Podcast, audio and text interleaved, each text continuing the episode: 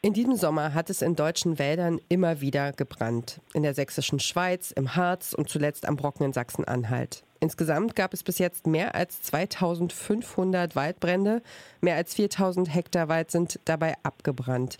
Schwerwiegender als die Zahl dieser Feuer ist der Umstand, dass diese Feuer sich immer schneller ausbreiten als früher, dass sie immer fataler werden und großflächiger, sagen Fachleute. Schuld daran ist der Klimawandel. Er sorgt für steigende Temperaturen, mehr Trockenheit, mehr Stürme. Es gibt aber auch noch einen weiteren Brandbeschleuniger, Wälder nämlich, in denen nur eine Baumart wächst, sogenannte Monokulturen.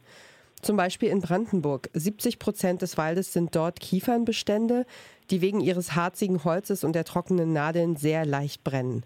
Weil sie aber extrem schnell wachsen und dadurch profitabler sind, sind sie eben auch besonders beliebt bei Waldbesitzerinnen. Aber wie können Wälder dem Klimawandel besser trotzen und wie können wir Menschen dafür sorgen? Darum geht es heute. Ihr hört den Klimapodcast von Detektor FM und ich bin Ina Lebetjew. Hi zusammen. Mission Energiewende. Der Detektor FM Podcast zum Klimawandel und neuen Energielösungen. Eine Kooperation mit Lichtblick, eurem Anbieter von klimaneutraler Energie für zu Hause und unterwegs. Resilienz, das ist ja das Schlagwort der vergangenen Jahre. Gemeint sind Widerstandskraft und Anpassungsfähigkeit und das gilt auch, wenn wir über Wälder reden. Damit Wälder Brände besser überstehen, müssen sie klimaresilienter werden. Wie das gehen kann, das frage ich Pierre Ibisch. Er ist Professor für Naturschutz an der Hochschule für nachhaltige Entwicklung in Eberswalde und er leitet ein ganz besonderes Projekt, das heißt Pyrophob, zu Deutsch feuerabweisend. Hallo Herr Ibisch, guten Tag. Hallo, guten Tag. Sie erforschen dieses Feld. Wie kriegt man das denn bitte raus, wie Wälder klimaresilienter werden können? Vielleicht lohnt es sich äh, direkt zu Beginn äh, zu sprechen über diese Begriffe, die nicht ganz einfach sind.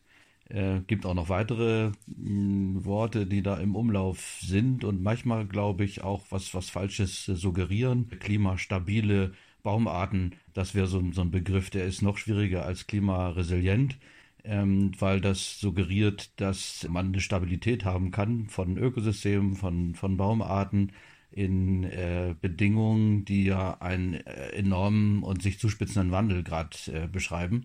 Und ja, vielleicht unterschätzen wir ja auch so ein bisschen den Klimawandel, der gerade da auf uns zurollt, diese Krise, die kritisch ist, äh, völlig klar, weil ja nicht das Klima von einem Zustand in einen anderen äh, klappt. Ne? Das wäre noch ganz einfach und ganz schön, wenn man wüsste, am Ende des Jahrhunderts haben wir dann das, das Klima der pannonischen Tiefebene. So wird es ja nicht sein. Äh, in vielen Köpfen geistert das herum. Und äh, da müssen wir jetzt ein bisschen, glaube ich, drüber reden, dass auch eine Resilienz, die ja eine Widerstandsfähigkeit bedeutet, erstmal mit ja, Störungen, mit Extremereignissen besser zurechtzukommen. Eine Resilienz, die auch bedeutet, nach einer ja, katastrophalen Störung sich wieder aufzurichten, sich zu, zu erholen, dass es da Grenzen gibt. Ne? Und da, damit möchte ich wirklich gleich anfangen. Wenn äh, die Klimakrise sich weiterhin so entfaltet, wie sie es gerade abzeichnet, und wir das laufen lassen, wird es ganz eng für langlebige Organismen, die halt doch irgendwie stabile Lebensbedingungen brauchen. Und das sind halt Bäume, die über Jahrzehnte und eigentlich Jahrhunderte irgendwo stehen müssen. Und insofern, ja, was wir jetzt erforschen, Resilienz bezieht sich erstmal auf einen kürzeren Zeitraum, denke ich, in der Hoffnung, dass uns dann aber auch bald was einfällt, wie wir diese Klimakrise wirklich bremsen. So, das soweit erstmal zur, zur Vorrede. Und auf einer theoretischen Ebene machen wir, glaube ich, nochmal deutlicher, ne, wo auch jetzt, glaube ich, allen klar ist, Klimawandel ist jetzt nicht nur ein Parameter, ist nicht ein Durchschnittswert, der sich so ganz gemütlich äh, verändert, wie etwa irgendwie die Jahresdurchschnittstemperatur, sondern es sind viele Parameter, die vor allem auch die extremen Werte betreffen, die viel stärker durchschlagen in den Ökosystemen als jetzt irgendwie die durchschnittlichen Zustände. Sprich, wenn einfach Spitzen Temperaturen erreicht werden, wenn es extreme Dürren gibt, die dann auch noch ja, gekoppelt sind mit hohen Temperaturen und gegebenenfalls aufsatteln auf äh, ganz schwierigen Situationen in Vorjahren, also eine langjährige Dürre, ähm, ja, verändern sich die, die Bedingungen kom komplett. Und da äh, ist, ist halt die Frage, was ist, ist im Wald äh, wichtig? Dieses, die Bedingungen verändern sich komplett. Ich äh, versuche das einfach nur irgendwie äh, mal plastisch zu kriegen. Also ich kenne das aus meinen Recherchen aus den vergangenen Jahren, wenn es um, ums Thema Bäume ging, dass zum Beispiel der Schädlingsbefall, die Krankheitserreger, dass im Grunde ja fast jede Baumart inzwischen so ihre eigenen äh, besonderen Schädlinge hat, äh, mit denen sie zu kämpfen hat. Das Eschentriebssterben, äh, mhm. die Kastanienminiermotte zum Beispiel. Ne? Also so, mhm. ähm, wo ich mich frage, also quasi, dass der, dass diese andere, die Art, wie Temperaturen sich jetzt verändern, eben auch Auswirkungen darauf haben, wann können sich diese Schädlinge ausbreiten und wie viele werden es. Haben Sie ein Beispiel dafür, mhm. womit mhm. die Bäume zu tun haben dann? Ja, ganz richtig. Also der Angriff kommt von allen Seiten, muss man sagen. Äh, ne, das Wasser bleibt weg, was äh, gebraucht wird, um Transpiration, also Verdunstung zu haben, Photosynthese zu betreiben. Ähm, das heißt, die Zeiten, in denen Pflanzen jetzt ihre Spaltöffnungen öffnen können, um Gasaustausch zu betreiben, wird reduziert. Pflanzen ähm, vertrocknen deshalb nicht nur bei lang anhaltender Dürre, sie verhungern auch, weil sie einfach nicht die Energie sich bereitstellen können, obwohl so viel Sonnenenergie da ist. Ähm, es gibt dann die heiße und trockene Luft, die zerstört das äh, Gewebe von, von außen. Das nimmt erheblich zu mit, mit wachsender Temperatur. Ähm, in der Tat äh, ist es dann ein komplexes Ökosystem, in dem auch das Verhalten, Reproduktionsverhalten etwa von Schädlingen sich verändert, das haben Sie angesprochen, die dann vielleicht äh, ja einmal oder zweimal mehr sogar Reproduktionserfolg im Jahr haben können, einfach zu stärkeren Massenvermehrung neigen. Äh, die Pflanzen, wenn sie das energetische Problem haben, müssen sparen, äh, sparen zum Beispiel dann an der Verteidigung. Äh, Nadelbäume klassisch äh, produzieren weniger Harz, werden dadurch angreifbarer durch Borkenkäfer, die dann auch noch massenhafter vorhanden sind. Und dann sind das so systemische Rückkopplungen. Ne? Dann sind mehr Bäume geschwächt, dann sterben die ersten ab, dann kommt mehr äh, Licht in den Wald und Wärme auf den äh, Boden. Die verbleibenden Bäume sind noch stärker gestresst. Das sind so die Dinge, die sich entfalten. Und dann gibt es den Boden, der erheblich betroffen ist äh, von Erhitzung, Austrocknung. Im Boden sind Mikroorganismen hochrelevant. Äh, Pilze, die mit den Bäumen zusammenarbeiten, Mykorrhiza, glaube ich, ist, ist vielen bekannt, ne? diese Symbiose mit Pilzen, aber da gibt es sehr viel mehr äh, Beziehungen von Organismen bis hin zu Ringwürmern, die relevant sind, etwa für die Bodenbearbeitung, Humusbildung, für die Poren, die dann wichtig sind, auch für das Eindringen und die Speicherfähigkeit von Wasser das ist passiert so alles im Ökosystem, hängt alles zusammen. Und diese Klimakrise eben mit äh, Extremereignissen, langer Dürre, Hitze, hohen Temperaturen ähm, schädigt das System auf allen Ebenen äh, und deshalb auch in ziemlich ja, wenig berechenbarer Weise. Und äh, Sie versuchen ja aber trotzdem, das zu erforschen, wie, wie wir im Grunde auch dem, dem Wald und damit irgendwie dem Planeten und uns selbst helfen können. Wie mhm. erforschen Sie das denn, wie Wälder mhm. klimaresilienter werden können? Also eine der Hypothesen, die ja auf der Hand liegen, wäre, dass ein Wald äh, besser über diese, ja, durch diese schwierigen Zeiten kommt, äh, Hitze, Dürre, äh, vor allem wenn er es irgendwie schafft, äh, mehr Wasser zu halten ähm, im Boden oder in der Vegetation. Und da gibt es selbstverständlich auch Hinweise darauf, dass je mehr Wasser im, im System ist, letztlich auch die Brennbarkeit reduziert ist. Da sind wir dann bei dem Thema äh, Waldbrände, wo wir auch erkennen, da das wirkt dann eigentlich alles in die gleiche Richtung. Wenn wir es irgendwie schaffen könnten, ähm, Boden und Vegetation so hinzubekommen, dass äh, mehr Feuchtigkeit im, im System bleibt, auch in Zeiten, wo der Niederschlag ausbleibt und wo hohe Temperaturen auftreten, ähm, ja, sollte das, das Risiko abgeschwächt werden. So, und das ist, ist äh, die Aufgabenstellung, äh, die wir bearbeiten, etwa in dem Projekt Pyrophob in Südbrandenburg auf mehreren Brandflächen. Da hat es in unterschiedlichen Jahren gebrannt, 2018, 2019. Und ja, wo erstmal klar, dass die maximale Katastrophe ist in, in einem solchen Forst, mm, und wo wir die Hoffnung hatten, dass das Ökosystem noch Resilienz aufweist. Das heißt, dass es nicht, nicht einfach in einem ja, schwarzen und, und äh, katastrophalen Zustand verharrt, sondern dass Pflanzen zurückkommen, Bäume zurückkommen, sich einstellen. Und äh, das ist tatsächlich auch zu beobachten gewesen. Wir haben da Flächen, die sind ganz unterschiedlich behandelt worden von Waldeigentümerinnen, Försterinnen, äh, die ja, haben einfach das gemacht, was äh, sie für richtig gehalten haben. Und wir hatten dann die Chance, das im Vergleich äh, anzuschauen, beziehungsweise tun das noch. Ähm, diese verschiedenen Behandlungen bedeuteten mh, ja so einen eher konventionellen Ansatz, dass irgendwie die verbrannten Bäume, die sind ja dann gar nicht ganz weg nach so einem Waldbrand. Also da ist noch sehr viel Biomasse vorhanden.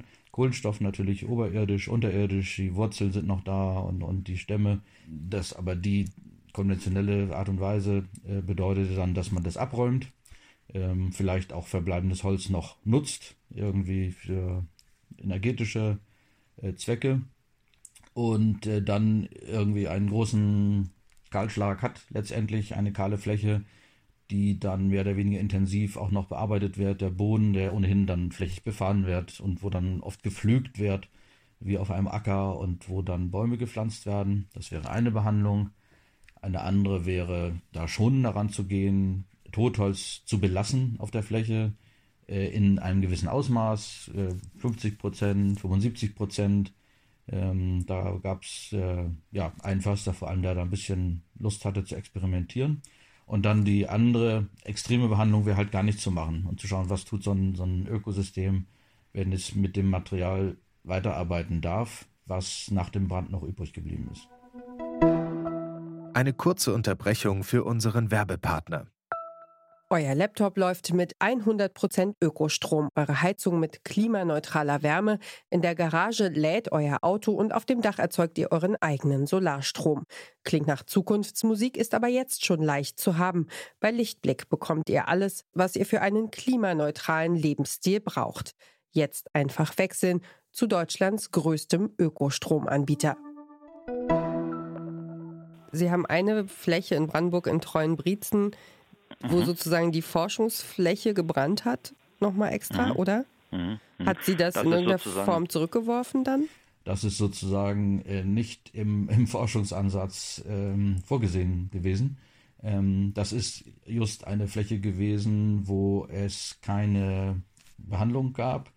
Äh, das hatte verschiedene Gründe. Ähm, auch sicherlich, dass es da wieder gebrannt hat. Äh, das hat zu tun mit der Munitionsbelastung, die dort erheblich ist, äh, um die wir uns auch gekümmert haben in, in dem Vorhaben.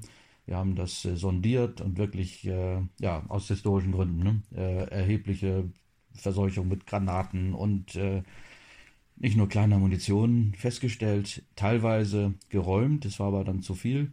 leider ist halt dann da auch das Feuerrisiko erhöht, allemal wenn potenziell auch noch äh, ja, Brandstiftung ins Spiel kommt, wo, was man jetzt nur mutmaßen kann.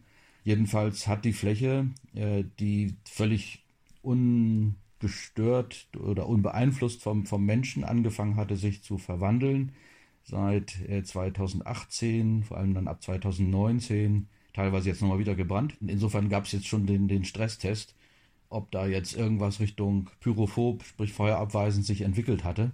Und wo wir sagen müssen, gut, das war jetzt nicht unsere Hypothese, dass nach drei Jahren irgendwie das schon funktioniert. Aber was passiert war, etwa, dass ähm, Zitterpappeln sich eingestellt hatten. Das ist so ein Pionierbaum, der unter anderem richtig darauf spezialisiert ist, auf Brandflächen ähm, ja, zu keimen. Da gibt es keine Konkurrenz. Die Nährstoffe sind im Überfluss vorhanden in dieser Ascheschicht muss er nur einsammeln. Die Art arbeitet sehr effektiv mit Mykorrhiza-Pilzen, mit, mit Bodenorganismen und äh, bildet wirklich sehr effektiv dann eine Vegetation aus. Diese Pappeln waren da, das waren kleine Bäume, hm, die schon zwei, drei, in, in einigen Fällen sogar noch mehr Meter hoch waren. Äh, das ist also ganz erstaunlich, wie, wie das geht. Teilweise sehr dicht, manchmal so in, in ja, Gruppen äh, an manchen Flächen auch mal ein bisschen weniger, aber es waren auch nicht nur die Pappeln, es haben sich Moose eingestellt, die den Boden komplett komplett bedeckt haben, Krautpflanzen. Und jetzt bei dem neuerlichen Feuer, das war im Juni 2022, war dann zumindest äh, zu beobachten, dass äh, das Feuer sich nicht so schnell ausgebreitet hat, dass diese frische grüne Vegetation das Feuer gebremst hat zunächst mal, auch gerade am Boden, denke ich. Die Temperaturen sind nicht so hoch gewesen, äh, was dann auch daran festzustellen war, dass äh, sehr schnell nach dem Feuer äh, diese Pappeln vor allem wieder ausgetrieben haben. Aber auch andere Bäume, zum Beispiel Eichen, die zum Teil auch gepflanzt wurden sind wiedergekommen. Das heißt, im Boden sind nicht sehr hohe Temperaturen erreicht worden. Und das war schon jetzt so ein Zeichen von Resilienz. Ne? Also klar, oberirdisch sind die Bäume verbrannt, manche komplett, manche so halb. Und wenn Bäume dann wieder austreiben können und nach wenigen Wochen im Grunde jetzt etliche Dezimeter schon wieder hoch sind und anfangen wieder den Boden zu bedecken, geht das in die Richtung, die wir gerne sehen wollten. Nur der Stresstest kam viel zu früh. Mhm. Ich wollte noch mal nachfragen zum Verständnis, äh, weil ich das einfach auch nicht weiß ähm, als, als Laien. Ähm, Munitionsbelastung, warum, warum sorgt die denn dafür, dass es mehr brennen kann? Werden, werden sozusagen Granaten, die im Boden stecken, einfach besonders heiß und können sich dadurch, können dadurch weit entflammen oder wie ist das? Das größte Problem äh, besteht eigentlich darin, dass die Feuerwehr nicht äh, vernünftig sich auf den Flächen bewegen kann. Ähm, eigentlich darf sie in einem weiteren Umkreis äh, sich gar nicht Munitionsverdachtsflächen nähern. Also ich glaube, fast auf einen Kilometer darf sie nicht ran. Was bedeutet, hätte, dass man da im Grunde überhaupt nicht am, am Boden hätte löschen können.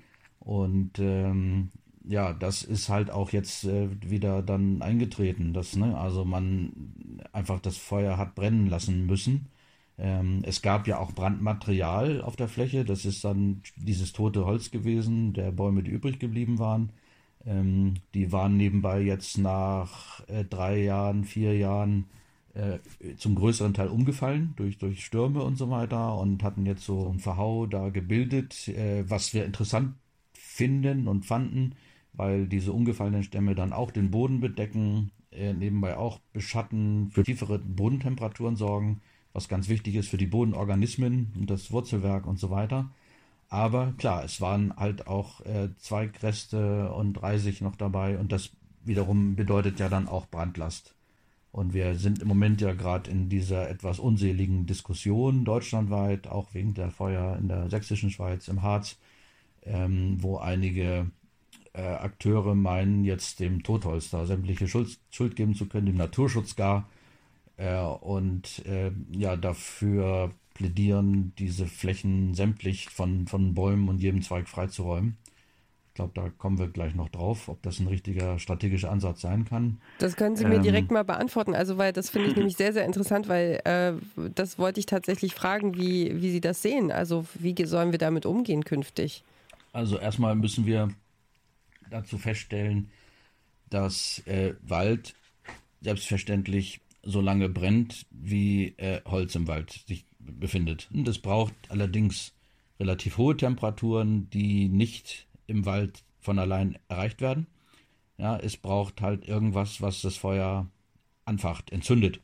Und äh, das ist nun mal außer Blitz, der in unseren Breiten das tut, aber sehr selten, vor allem der Mensch, äh, in den allermeisten Fällen direkt oder indirekt, fahrlässig oder bewusst.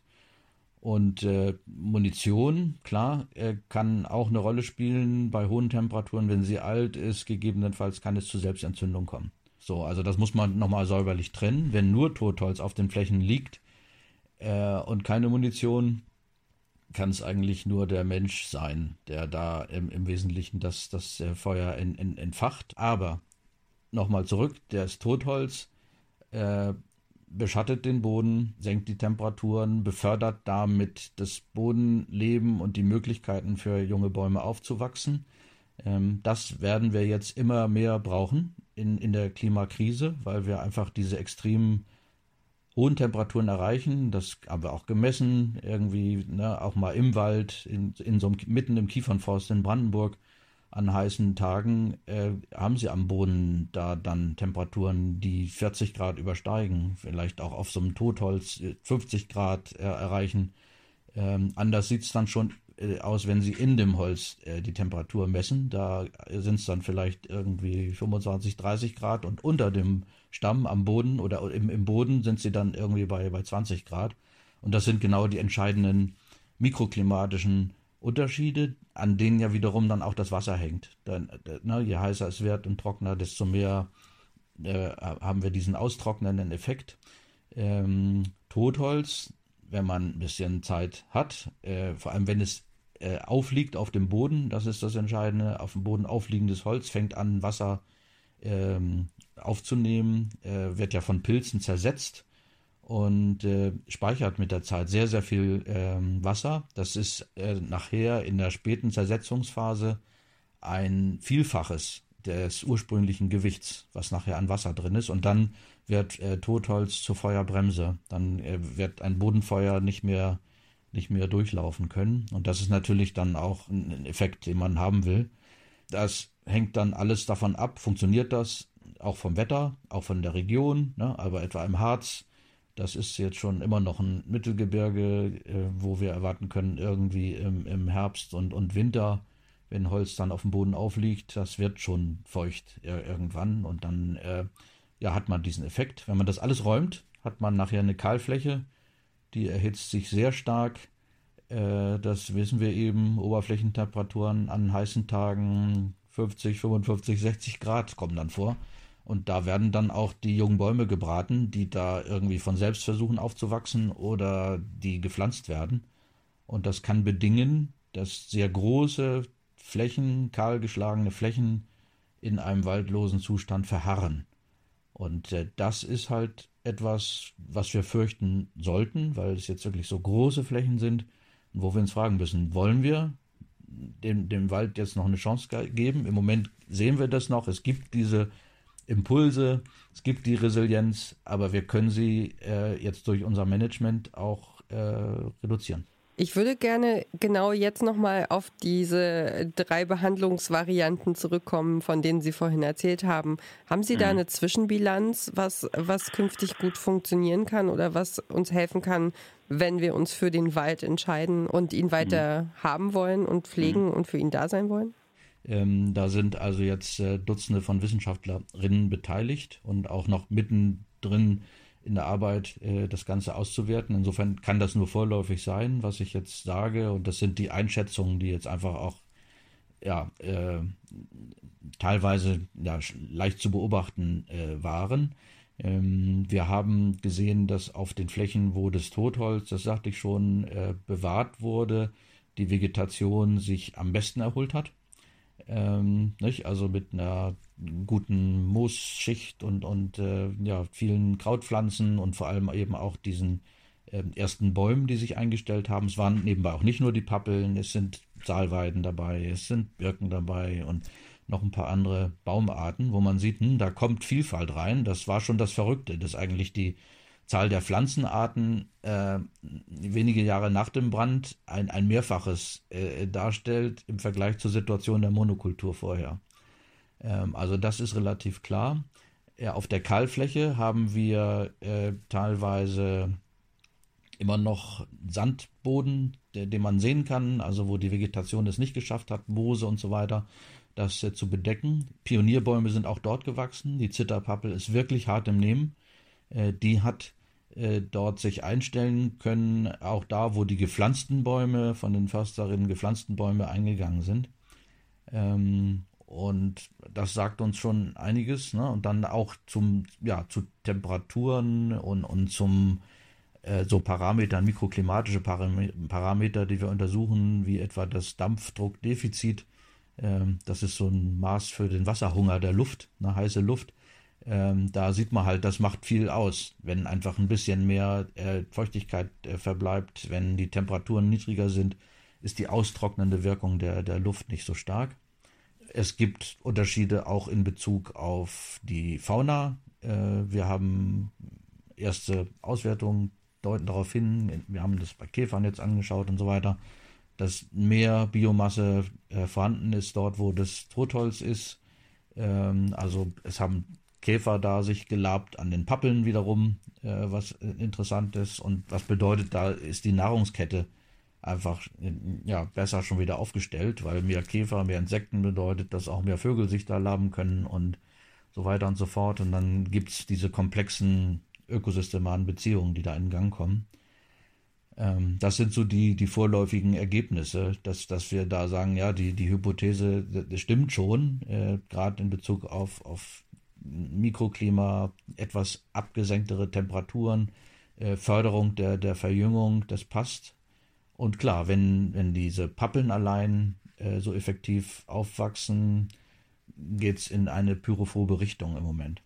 Und das bedeutet nebenbei auch, äh, dass wir schließen können, dass im Moment eigentlich noch nicht ein Grund besteht, äh, zu sagen, das ist jetzt bei uns wie in Kalifornien oder wie in, in, in Südportugal, und wir müssen jetzt äh, die Brandlast reduzieren, kostet es, was es wolle, alles rausräumen. Es gibt diese Vorschläge, ja, ein, vereinzelte Bäume und dazwischen irgendwie ausgeräumt, damit es nicht brennen kann. Halte ich im Moment nicht für richtig, äh, auch für kontraproduktiv. Am Ende sind, werden, würden das Bestände sein, die äh, immer wieder das Feuer auf sich ziehen würden. Und das ist nicht nötig. Wir sind noch im, im Moment noch im Laubwaldklima. Und solange hier Pappeln aufwachsen und äh, Hainbuchen und Linden, äh, keine Not, uns jetzt äh, künstlich schnell eine Steppe herzurichten.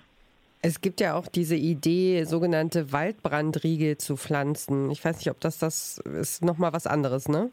Ja, das wird letztlich natürlich in eine ähnliche Richtung gehen, äh, dass man sagt, man, man hat dann Bäume, die schlechter äh, brennen, Laubbäume, ne, und, und die dann bedeuten, dass das ähm, ja zumindest dann laufendes Feuer da nicht so durchkommt. Wir sehen auch, wenn es richtig brennt, gerade auch in den intakten äh, Kiefernforsten etwa, äh, die brennen viel besser noch als, als diese Totholzflächen. Äh, die Ausbreitungsgeschwindigkeit des Feuers ist viel höher wegen der offenen Struktur, äh, Nadelrohhumus, äh, mehr ätherische Öle und so weiter und so fort. Und äh, wenn das richtig brennt, springt das Feuer über Straßen, Eisenbahnlinien, äh, also rie kleine Riegel von 10, 20, 30, 50 Meter sind da gegebenenfalls nicht, nicht hinreichend. Ähm, ich glaube, wichtig vor allem ist, dass äh, man auf Flächen, die brandgefährdet sind, dass man für eine gute Zugänglichkeit sorgt äh, für die Feuerwehr. Das könnte dann auch für solche Schneisen sprechen, ne, dass man da schnell rankommt und dass man auch vorher schon weiß, wie genau vorzugehen ist und äh, nicht, nicht erst dann anfängt, das äh, zu planen im, im Moment des Feuers. Da müssten sehr viel mehr Ressourcen reingehen in diese Risikomanagement-Pläne, äh, die dann auch abzustimmen wären zwischen ähm, den Waldbesitzerinnen, Kommunen und Försterinnen. Und ja, müssten wir für jedes Risikogebiet da eigentlich äh, das in der, in der Schublade haben und in den Köpfen bereits der, der Feuerwehr, dass auch relativ klar ist, in dem Moment da, wenn es irgendwo brennt und man weiß, da ist Munition, ist es nicht hinreichend, dass irgendwie erstmal die lokale Feuerwehr versucht zu löschen, sondern dass man auf bestimmten Flächen direkt die Löschflugzeuge oder Hubschrauber anfordert. Solche Dinge. Das äh, ist jetzt etwas, worauf wir uns einfach mehr einstellen müssen, weil wir leider damit rechnen müssen, dass sehr, sehr große Waldflächen in Zukunft noch äh, geschädigt werden und zusammenbrechen. Und es wäre völlig fatal, wenn uns nur das eine einfiele, jetzt äh, nämlich alles äh, kalt zu räumen. Das sagt Professor Pierre Ibisch. Er leitet das Projekt Pyrophob. Dabei untersuchen acht deutsche Forschungseinrichtungen gemeinsam, wie unsere Wälder klimaresilienter werden können. Vielen lieben Dank für das Gespräch. Vielen Dank, sage ich auch. Das war's von uns für diese Woche. Wenn ihr Ideen, Anregungen und Feedback für uns habt, dann schreibt uns gern an klima.detektor.fm. Nächste Woche geht es bei Mission Energiewende darum, welchen Einfluss Krieg auf unser Klima hat. Abonniert doch gerne diesen Podcast, damit ihr die nächste Folge auch nicht verpasst. Ich bin Ina Lebetjew. Für heute sage ich Dankeschön fürs Zuhören. Ciao und bis zum nächsten Mal. Macht's gut. Mission Energiewende. Der Detektor FM Podcast zum Klimawandel und neuen Energielösungen. Eine Kooperation mit Lichtblick, eurem Anbieter von klimaneutraler Energie für zu Hause und unterwegs.